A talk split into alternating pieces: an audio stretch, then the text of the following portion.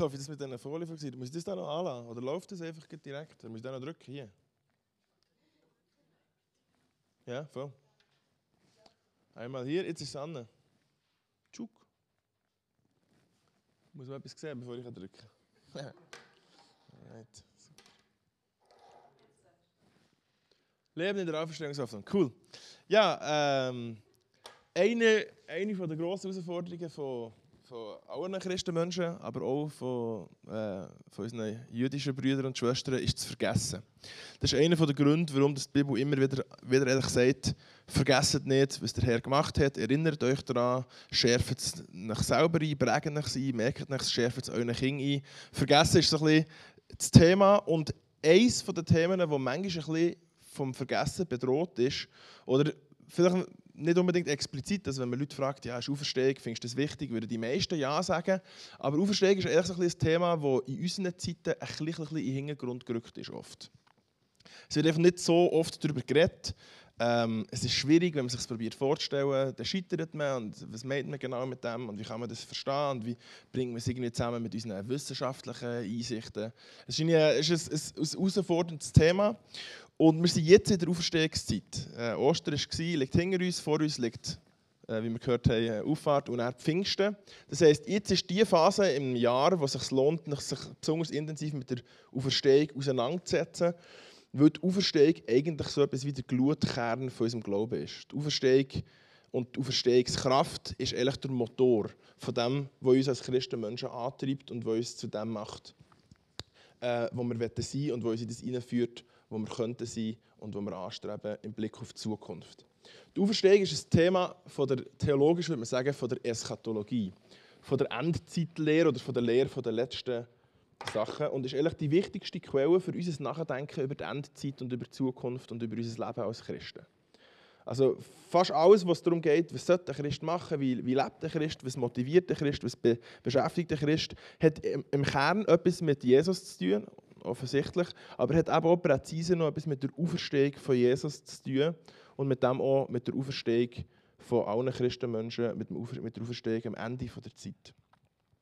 Und der Vers dazu, wo das so ein bisschen die christliche Perspektive reinbringt, ist: Nun aber ist Christus von den Toten auferweckt worden, als Erstling derer, die entschlafen sind. 1. Korinther 15, 20.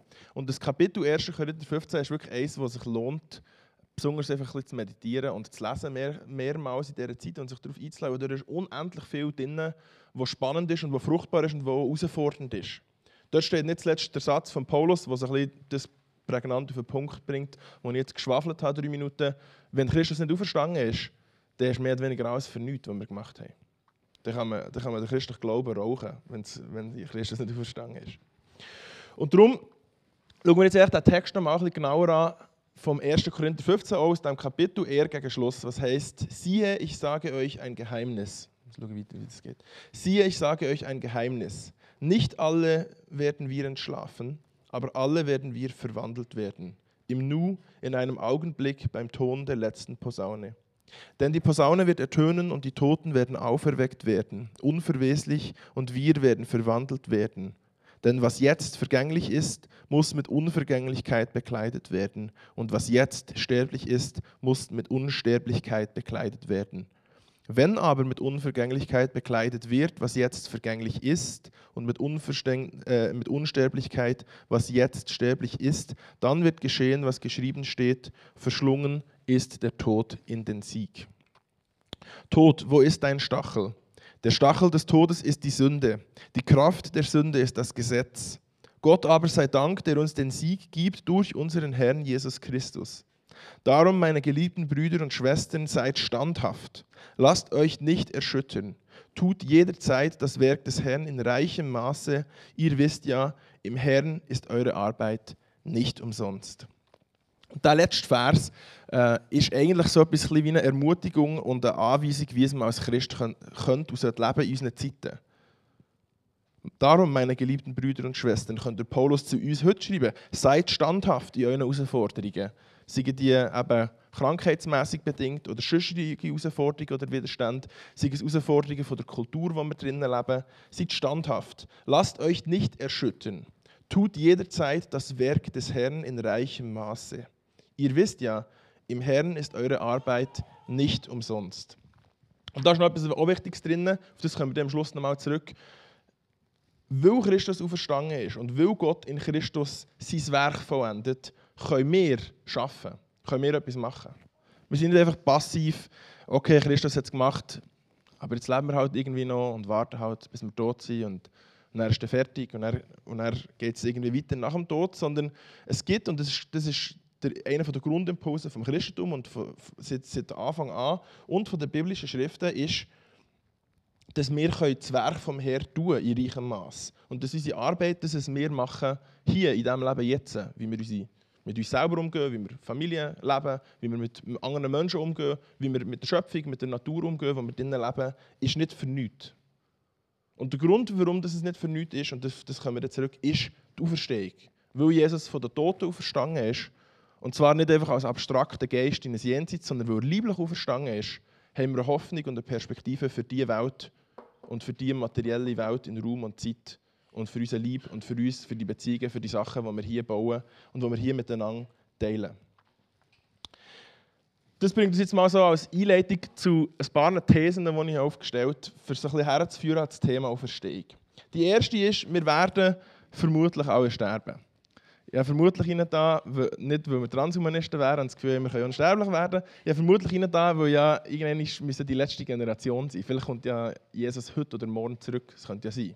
Dann wären wir nicht gestorben, sondern dann würden wir verwandelt werden.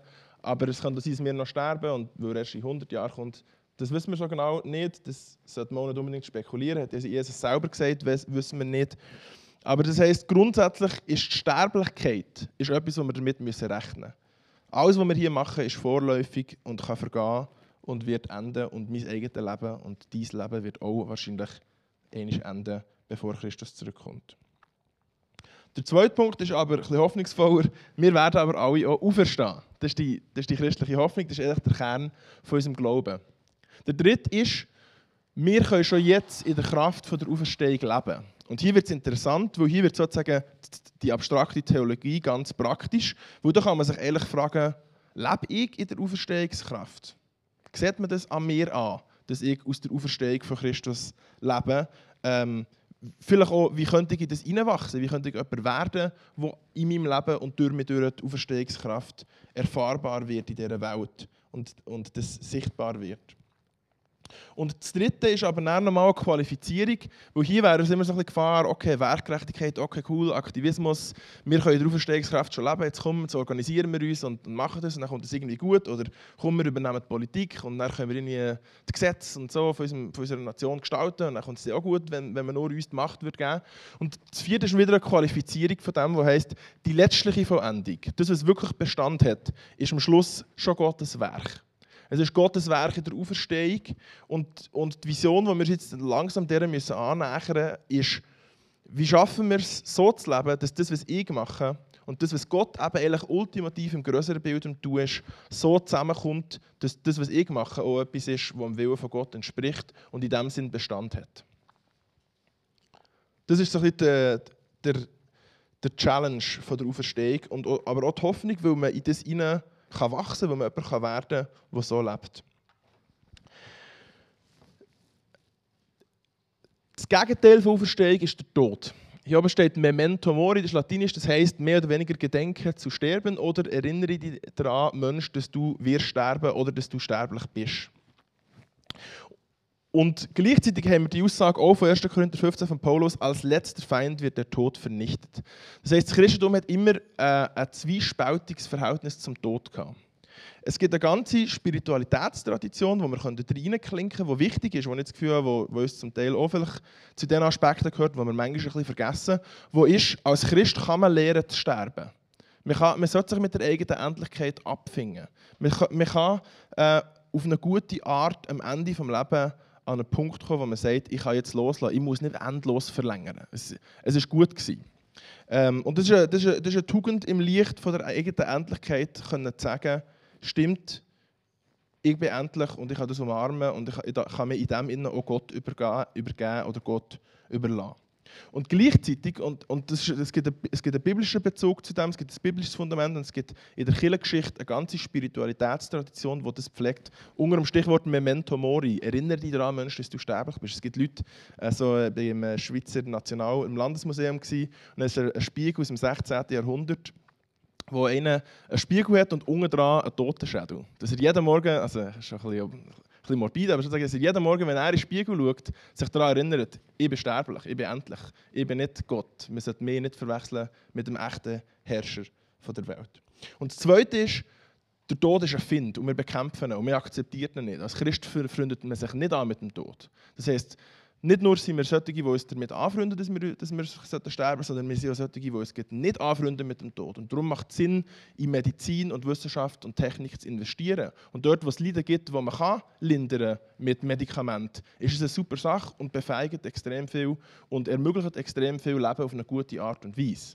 Nur wiederum qualifiziert, alles, was wir hier machen, ist natürlich nicht gleich vorläufig. Am Schluss sterben wir gleich. Und darum ist natürlich die Gefahr, dass wenn man hier so ein bisschen merkt, wir können etwas machen gegen Krankheiten und gegen Tod, dass man fast ein bisschen in einen, in einen Modus reinkommt von, vielleicht können wir es ja selber, vielleicht brauchen wir ja Gott gar nicht, wir haben jetzt Medizin und Technik. Und dann ist man im Extrem, ist man dann so bei transhumanistischen Zukunftsfantasien, die man diskutieren kann, die auch lustig und spannend wären. Aber es, es, braucht, es braucht eine Balance. Und das ist echt der Punkt. Alles, alles, was stimmt und wahr ist und funktioniert im christlichen Glauben, ist eine Balance von einem Spannungsverhältnis. Und das heißt, man setzt sich ein gegen den Tod, aber ultimativ ist man sich bewusst, wir werden sterben und nicht wir bauen es, das war die vierte These von vorher, nicht ich baue das Reich von Gott, am Schluss ist es Gott und sein Wille und das ist nicht immer eins zu eins deckungsgleich mit meinen Wünschen.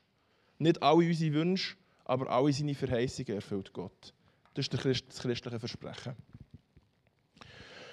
Jetzt, das macht aber nur Sinn, muss man sagen, das ganze Freunde mit ihrer Sterblichkeit macht nur Sinn, wenn es eine Auferstehung gibt.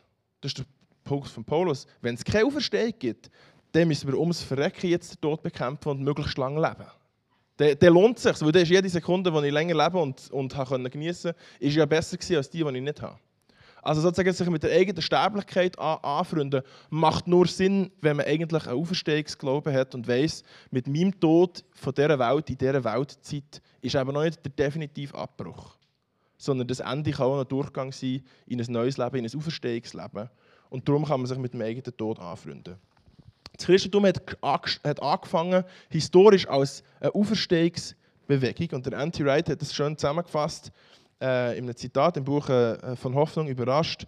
Das zentrale christliche Bekenntnis ist, dass der Schöpfer Gott das, was er im Leben und vor allem mit der Auferstehung von Jesus Christus hat gemacht, auch für die ganze Welt möchte machen wobei Welt hier der Gesamtkosmos mit seiner gesamten Geschichte meint. Alles, was war und alles, was jetzt ist. Und das hat gestartet als etwas, ähm, und sind wir wieder beim 1. Korinther 15, ähm, am Anfang des Kapitels, wo der Paulus eben selber auch sagt, das ist etwas, was er empfangen hat und was er weitergibt. Das ist eigentlich einer der frühesten Zeugnisse der Auferstehung. Äh, eines der frühesten Zeugnisse ist etwas, was der Paulus selber schon gehört hat. Also, als er diesen Brief geschrieben hat, ziemlich früh, ähm, hat er selber schon etwas empfangen und tut das in diesen Brief hinein. Das heisst, wir sind recht früh bei den, Ur, bei den urchristlichen Texten, ähm, ganz nah an der Evangelien, also noch vor den Evangelien sozusagen. Denn ich habe euch vor allen Dingen weitergegeben, was auch ich empfangen habe dass Christus gestorben ist für unsere Sünden gemäß der Schrift, dass er begraben wurde, dass er am dritten Tage auferweckt worden ist gemäß den Schriften und dass er Kephas erschien, Petrus, und dann den Zwölfen. Danach erschien er mehr als 500 Brüdern auf einmal, von denen die meisten noch leben, einige aber entschlafen sind. Danach erschien er dem Jakobus, dann allen Aposteln, zu allerletzt aber ist er auch mir erschienen. Jetzt, äh, dass das Christentum als Auferstehungsbewegung gestartet hat, ist in, in, ist in mehrerer Hinsicht relevant. Es ist spannend, ähm, weil, weil es uns etwas sagt über das Christentum grundsätzlich und es sagt uns auch etwas über unser Leben heute. Aber es ist nicht selbstverständlich. Zuerst waren das ja eigentlich Juden. Sie haben zum Volk Israel gehört. Jesus ist als Jude geboren und hat auch, ist auch als Messias von der Juden eigentlich ähm, in, in Israel, in Palästina heute, äh, umgelaufen. Warum haben sich die Christen überhaupt als Christen etablieren, als sozusagen eine eigene Religion. Warum, warum hat man plötzlich nicht mehr gesagt, ja, wir sind jetzt halt Juden, wo Jesus unser Messias ist, sondern wir sind Christen. Wir sind etwas, wo, wo, wo in dem Sinn man, auch klar abgrenzen vom Judentum. Und die Antwort darauf ist wiederum die Auferstehung. Es ist der spezifische Auferstehungsglaube, den die Christen hatten, der sie unterscheidet von den Juden von ihrer Zeit und natürlich auch heute uns unterscheidet von den Juden. Es ist dann normal, und, und das ist an, Glauben an Jesus gekoppelt. Und das heisst, die ersten Christen ähm, haben in einem Kontext gelebt, wo Auferstehung eine ganz klare Bedeutung hatte. Äh, die Juden, also mindestens die, die an die Auferstehung geglaubt haben, es hat ja auch solche gegeben, die nicht an die Auferstehung geglaubt haben, die merken, sehen wir auch in der Bibel, Sadduzäer. Ähm, aber die Christen, vor allem Pharisäische, ähm, äh, die Juden, Pharisäische, die an die Auferstehung geglaubt haben, haben eigentlich ein ziemlich kohärentes Verständnis von was Auferstehung meint. Auferstehung meint eine körperliche Auferstehung.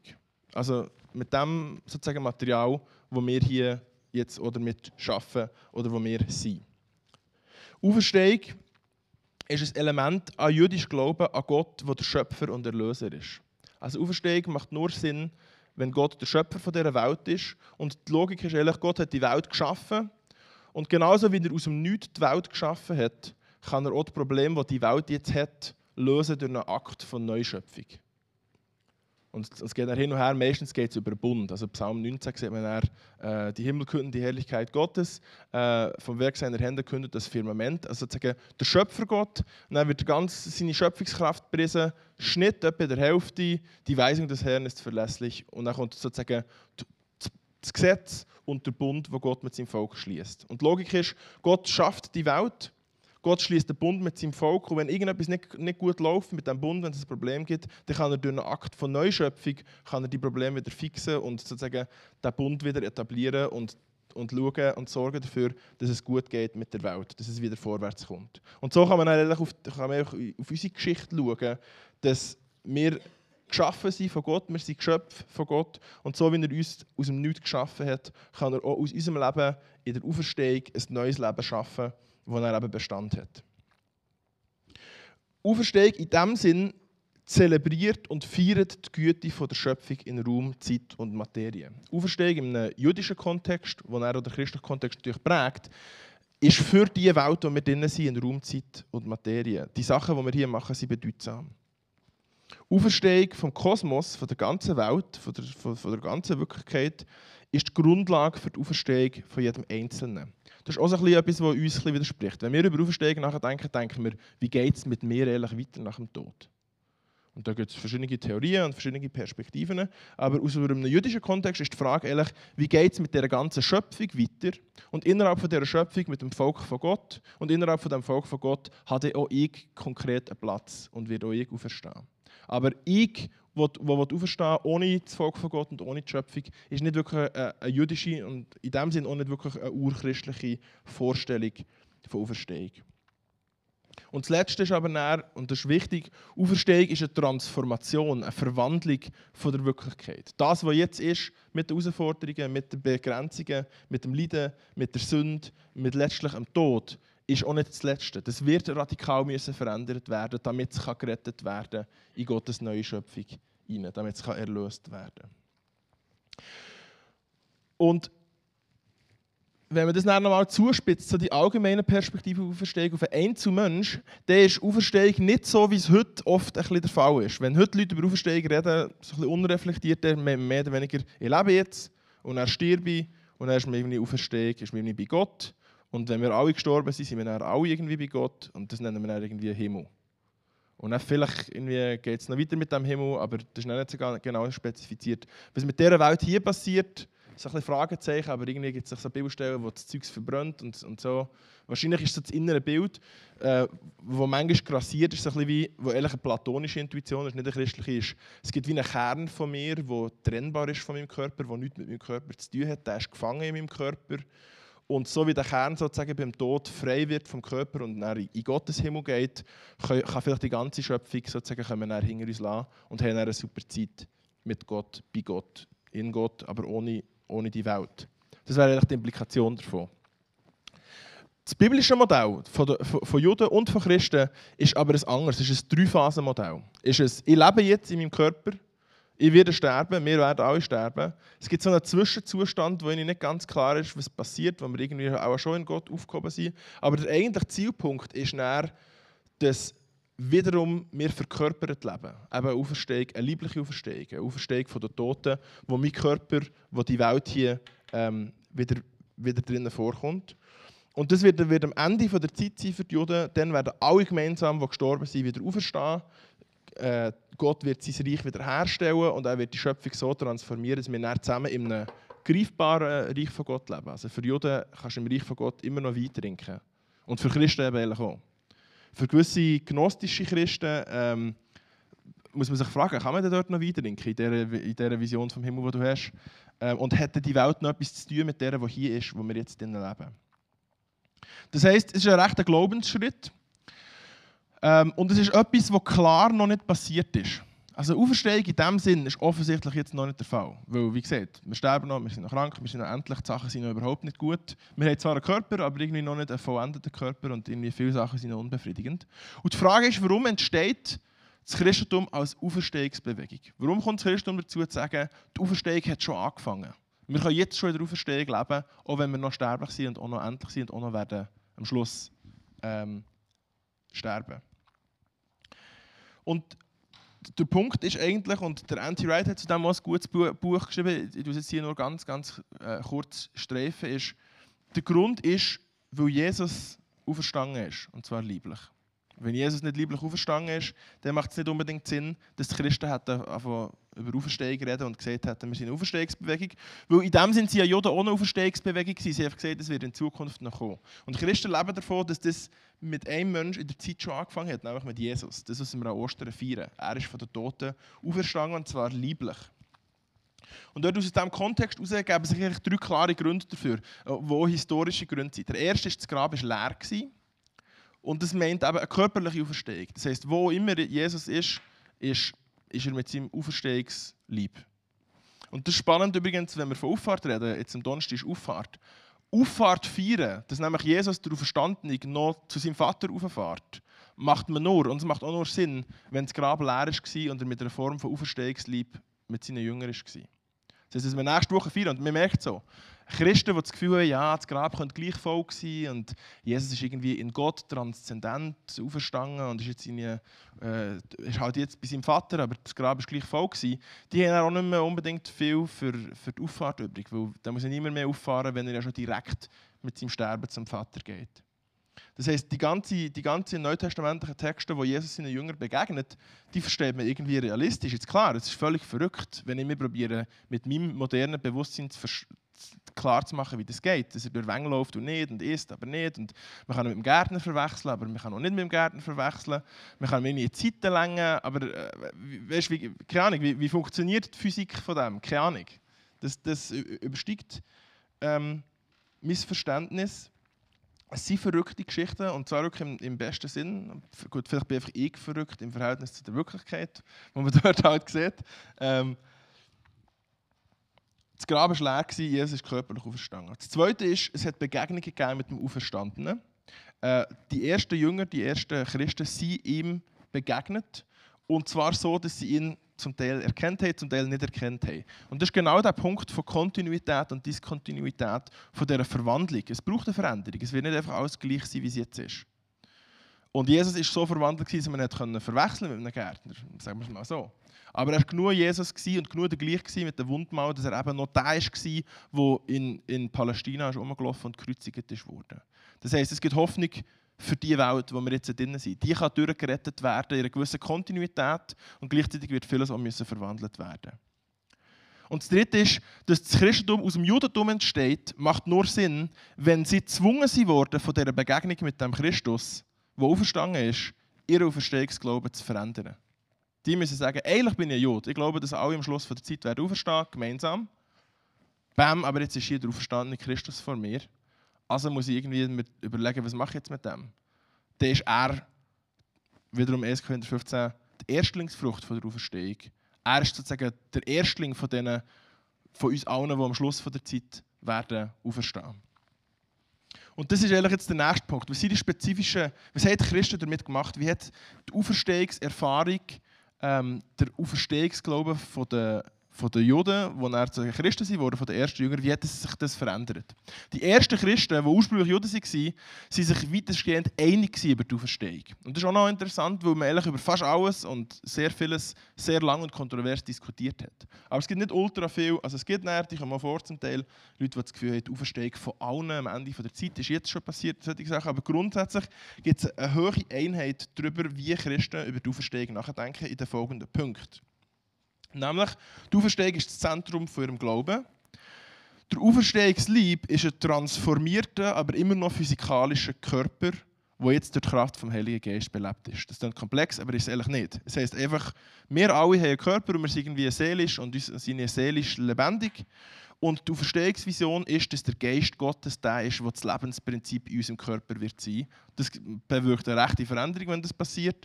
Aber es ist immer noch der gleiche Lieb, der vom Geist von Gott jetzt belebt wird. Und das ist ehrlich sozusagen das, was daraus kommt aus diesen Begegnungen mit Christus. Er ist immer noch ein Körper, er ist immer noch ein Lieb, man kann immer noch anlängen, aber er ist irgendwie transformiert. Also nicht eine geistige, seelische Vision, sondern eine körperliche, physische, realistische Vision von Auferstehung. Und dann kommt, kommen die nächsten Punkte. Die Auferstehung wird plötzlich zweiteilt. Christus ist der Erstgeborene der Toten und wir alle werden so verstanden, auferstehen wie er in Zukunft. Der nächste Punkt ist jetzt, und jetzt wird es wiederum interessant und praktisch für uns, weil es jetzt nicht nur darum geht, was wir glauben, sondern auch, wie wir dann entsprechend leben, ist, die Mitarbeit am Reich Gottes ist möglich. Wir können nämlich die Auferstehung, die am Schluss ist, antizipieren. Antizipieren heisst, jetzt schon ähm, konkret machen in dem, was ich mache. In meinem Leben kann die Auferstehungskraft von Gott, die am Ende der Zeit alle wird auferwecken und die ganze Welt wird verändern und transformieren, kann jetzt schon wirksam werden. Was auch nochmal passiert, ist, dass Auferstehung als Metapher nicht nur für das Volk Israel ist, sondern für die, äh, die Erneuerung von der ganzen Schöpfung. Also es ist wie ein universaler Anspruch. Es ist nicht nur das Volk Israel wird wiederhergestellt, sondern die ganze Schöpfung, die ganze Menschheit wird von Gott wiederhergestellt am Ende der Zeit. Und der letzte Punkt ist, dass die Auferstehung eng natürlich mit dem Status als Messias verbunden ist. Es macht nur Sinn, dass sie sagen, Jesus ist der Herr ähm, wenn er auch wirklich sozusagen der Messias ist und in dem Sinne die alttestamentlichen äh, Überlieferungen vollendet und zusammenbringt und erfüllt. Und das heißt, wenn man es sozusagen als Fazit zusammenfasst, wenn Jesus nicht konkret lieblich auferstanden ist, dann macht es nicht Sinn, dass die ersten Christen wären Christen geworden und, und so hätten sich verhalten und so gelebt hätten, wie sie haben. Und da gibt es ein wichtiges Missverständnis. Äh, heute haben wir in Naturwissenschaften und Physik und wissen viel mehr. Und sind die dann halt einfach noch so ein bisschen dumm und noch so ein bisschen naiv und haben halt noch so Sachen geglaubt. Wäre das einer von den Events, wo man vielleicht von so einem halbschlauen Gimmerlehrer mal gehört. Ähm, und der Punkt ist einfach, der Auferstehungsglaube war damals so crazy wie heute. In der Antike hat man nicht einfach an die Auferstehung geglaubt. Es war klar, dass Tote nicht von den Toten auferstehen. Das war klar im ganzen, jüdisch, äh, im ganzen heidnischen Kontext, bei den Römern, bei den Griechen. Es war auch klar für einen Teil der Juden. Eigentlich sind nur die Juden und nur innerhalb der Juden eine ziemlich kleine Gruppe hat damals geglaubt, dass Tote lieblich, körperlich von den Toten wieder auferstehen, weil Gott, der Schöpfer, das wirkt. Für alle anderen war klar, das passiert nicht. Und wenn es so Sachen gegeben hat, wie es gegeben hat, wie oh, in einem Traum ist mir die tote Person begegnet oder eine Vision, ah, ich habe sie irgendwie gesehen und so, dann sind das alles Zeichen, dass die wirklich tot sind. Weil die sind nämlich dort nicht körperlich erschienen, sondern in einer Art von Geistvision und sie dann sozusagen, okay, jetzt sind sie wirklich tot und dann gehen sie dann irgendwie in Sheol oder in Hades ab oder je nachdem, in welchem religiösen Kontext das ist. Aber das heisst, man hat dann gewusst, dass Tote nicht von der, äh, von der Tod auferstehen, wie man es heute gewusst hat. Und gleich ist der Auferstehungsglaube dann etabliert gewesen. Ja, und, und, und, entstanden. Und zwar auch nicht einfach random, weil man hergekommen ist und gesagt hat, hm, wäre eine spannende Idee, was könnte man überlegen, auferstehen, glaubt niemand, wir können das ja glauben. Sondern weil man konkrete Erfahrung gemacht hat mit dem Auferstandenen und gezwungen war, anders über die Welt und über die Wirklichkeit und über das Leben nachzudenken, als man das vorher gemacht hat. Und das ist ehrlich der Punkt. Jetzt kommen wir schon auf die Zielgerade. Wenn man aber nach der Auferstehung glaubt, dann ist die Auferstehung von Jesus Christus der Anfang der neuen Schöpfung. So wie er ist verwandelt wurde, kann, und werden oder kann und wird die gesamte Schöpfung einisch verwandelt werden. Und was sich aus dem heraus ergibt, ist etwas, wo ich einen komplexen Begriff gemacht habe, aber wo auch wiederum einfach zu verstehen ist, eine kollaborative Eschatologie. Äh, Eschatologie ist die Lehre von der letzten Dinge, von der Endzeit, von dem, was auf uns zukommt und wo wir jetzt schon drinnen leben. Kollaborativ ist Collaborative Zusammenarbeit. Eine Endzeitlehre, eine Perspektive auf die Zukunft, wo wir zusammenarbeiten können. Oder eben, wo wir in der biblischen Sprache Mitarbeiter am Reich Gottes sind. Das ist das, was Paulus im 1. Korinther 3,9 sagt. Ihr seid Mitarbeiter mit Gott. Das heisst, Gott schafft, aber ihr schafft auch mit. Nicht nur Gott und nicht nur dir, sondern Mitarbeiter mit Gott. Beide gleichzeitig. Und das andere Wort, auch aus dem Griechischen, wo, für das ist Synergie. Ergos, äh, äh Ergon ist das Werk äh, Ergotherapeuten haben es mit, so, mit Griffen und Handwerken und so Sachen zu tun. Äh, Synergie ist sozusagen ein Werk und Syn ist zusammen. Und das heisst, es ist sozusagen ein Werk, das zusammenkommt. Und das heisst, mein Wille, mein Handeln, und das ist echt Vision, das, was ich tue, die Werke, die ich mache, können zusammenkommen und können zur Deckung kommen mit dem Willen von Gott und mit dem, was er macht. Das ist dort, wo Wunder passieren. Das ist aber auch dort, wo Wunder von der Technik passieren, im besten Sinn sozusagen. Und ist nochmal die Frage, was machen wir mit denen und so, kann man wieder alles pervertieren. Aber die Idee ist, es gibt, äh, es gibt eine Perspektive, es gibt eine Möglichkeit, mit Gott zusammen zu schaffen und das tun wir dann qualifizieren. Das ist das, was man ehrlich meint mit Gnade, aus der Gnade heraus leben. Und die Zusammenarbeit, die geht praktisch, wenn wir uns engagieren in der Welt, die hat aber auch einen denkerischen Aspekt. Es ist eben wichtig, dass man das auch nicht vergisst, dass man sich durchdenkt, dass man merkt, es gibt gute Gründe, dass sie das glauben. Und die guten Gründe sind zum Teil praktischer Natur, weil ich sehe, dass es funktioniert, aber auch, weil es, weil es Sinn macht. Und letztlich, und das ist ein Punkt, der mir wichtig ist, es ist imaginativ, es hat mit der Vorstellungskraft zu tun. Wir sind alle manchmal einfach ein bisschen zu säkularisiert, auch wenn wir fromm sind. Und wenn wir besonders fromm sind, sind wir irgendwie im, im Gegenspiel zu einer Art Intuition, ja, was wenn das Gleiche alles nicht stimmt und irgendwie fühlt sich die Welt manchmal leer an und irgendwie das ganze Zeug äh, tot und irgendwie unplausibel und das überzeugt mich nicht und, äh, und trifft es meine Emotionen auch genug. Es ist auch eine imaginative Arbeit. Das heißt, es ist unglaublich wichtig, dass wir in die Auferstehungskraft hineinkommen und lernen, aus der heraus zu leben und in dieser innen zu leben, weil das uns, uns transformiert. Es transformiert unser ganzes Lebensgefühl das heisst nicht, dass sich, nicht alles, dass sich alles gut muss anfühlen aber dass man in dem Innen gleich von dieser Hoffnung und von diesem Glauben und am Schluss auch von der Liebe kann sein kann, trotz der schlechten Gefühle. Das verändert unser Denken, wie ich nachdenke über mich selber, über die Welt und es sollte am Schluss auch einen ganz praktischen Ausfluss haben, wie sie machen. Und die Qualifizierung wiederum, dass das nicht einfach Werkgerechtigkeit ist, jetzt nicht einfach, ah, ich strenge mich an mache es möglichst gut, ist, das ist auch äh, ein Satz von Anti-Wright, er schreibt, wir bauen nicht das Reich Gottes, wir bauen für das Reich von Gott. Das heißt, das, was wir machen, ist nicht die ultimative Erfüllung. Es ist ein Zeichen, das herweist auf die Erfüllung. Es ist ein Vorgeschmack von dem, was die Erfüllung mal wird sein. Es ist real schon eine Veränderung, es ist etwas da, aber es ist am Schluss noch mal etwas, was von Gott verwendet wird. Und das Modell von dem kommt oben aus 1. Korinther 15,10. Ihr merkt, das ist ein gutes Kapitel. Es lohnt sich da mal reinzuschauen. Ähm, wo der Paulus so etwas macht, was ich sozusagen wie eine Sandwich-Theorie äh, von der Gnade äh, würde nennen Und er schreibt, durch Gottes Gnade bin ich, was ich bin. Alles ist Gnade. Und es ist am Schluss auch alles Gottes Werk, das Bestand hat. Aber seine Gnade an mir ist nicht ohne Wirkung geblieben. Äh, eine coole englische Übersetzung, die eigentlich recht nach dem Urtext ist, ist seine, äh, wiederum auf Deutsch übersetzt, aber der Punkt ist, seine Gnade an mir ist nicht verschwendet. Mehr, und dann steht er, nein, mehr als sie alle habe ich gearbeitet, doch nicht ich, sondern die Gnade Gottes, die in mir ist oder die mit mir ist.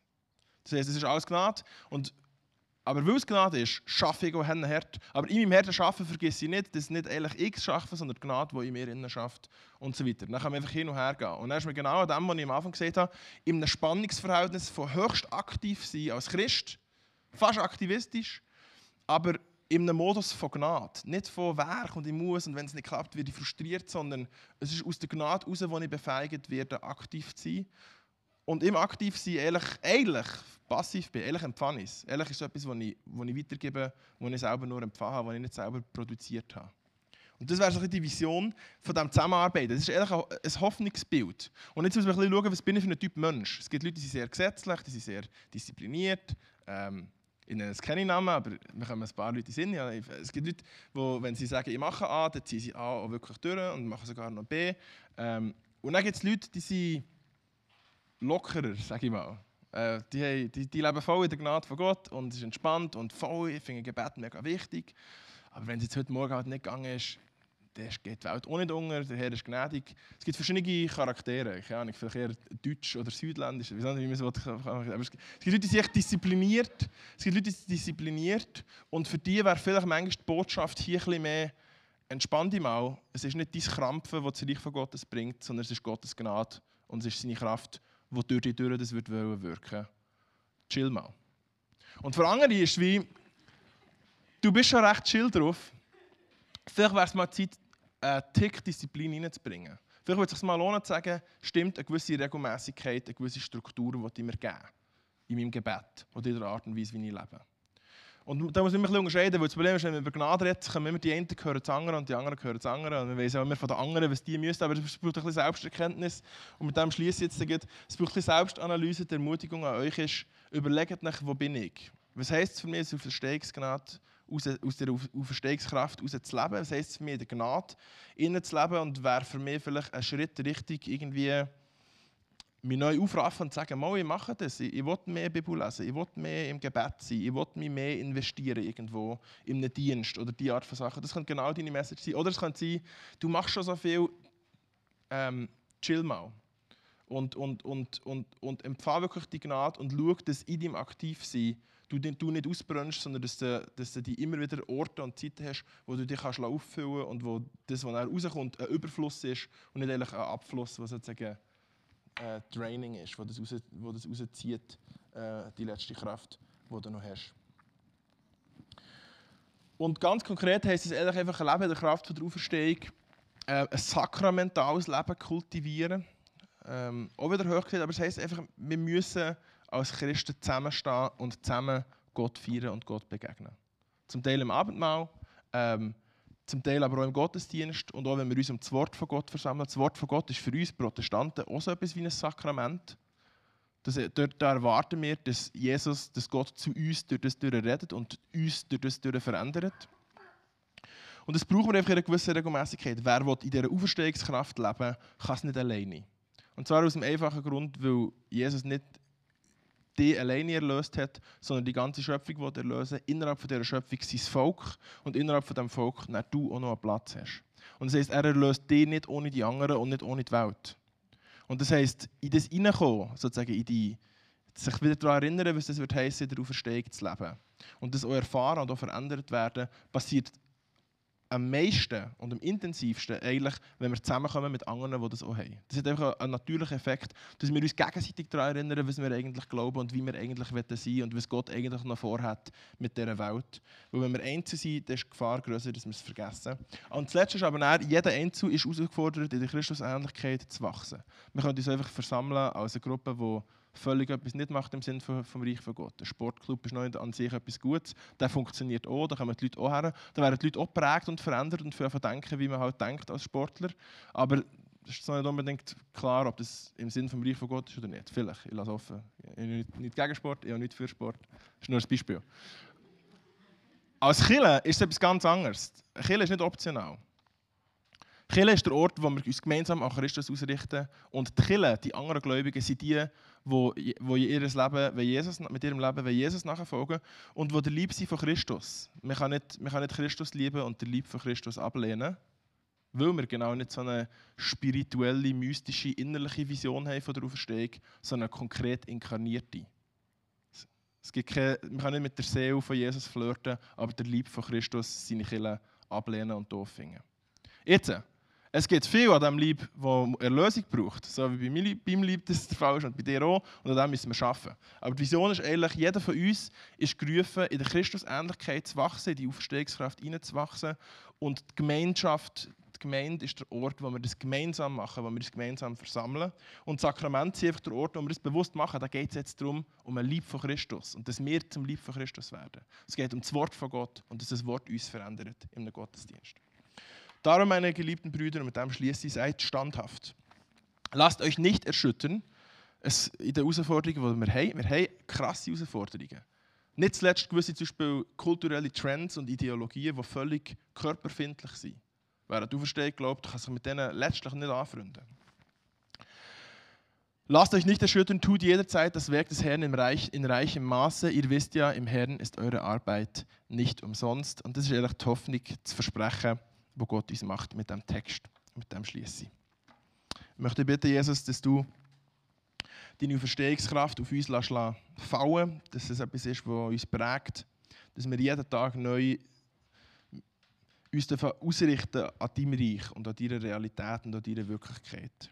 Lass uns Menschen werden, die uns ausrichten an deinem Reich, an deinem Ziel, an deinem Willen und die durch das fähig werden und befähigt werden, von deiner Gnade in dem Sinn auch zu handeln dass alles, was wir machen, wie wir mit den Menschen um uns herum umgehen, wie wir mit uns selber umgehen, wie wir unser Haus, unseren Haushalt gestalten, wie wir arbeiten am Arbeitsplatz, wie wir mit unseren Freunden umgehen, wie wir im Sportclub oder wo immer wir sind, mit den anderen Menschen umgehen, dass wir das in deinem Sinn und in deinem Geist und in deiner Kraft machen können.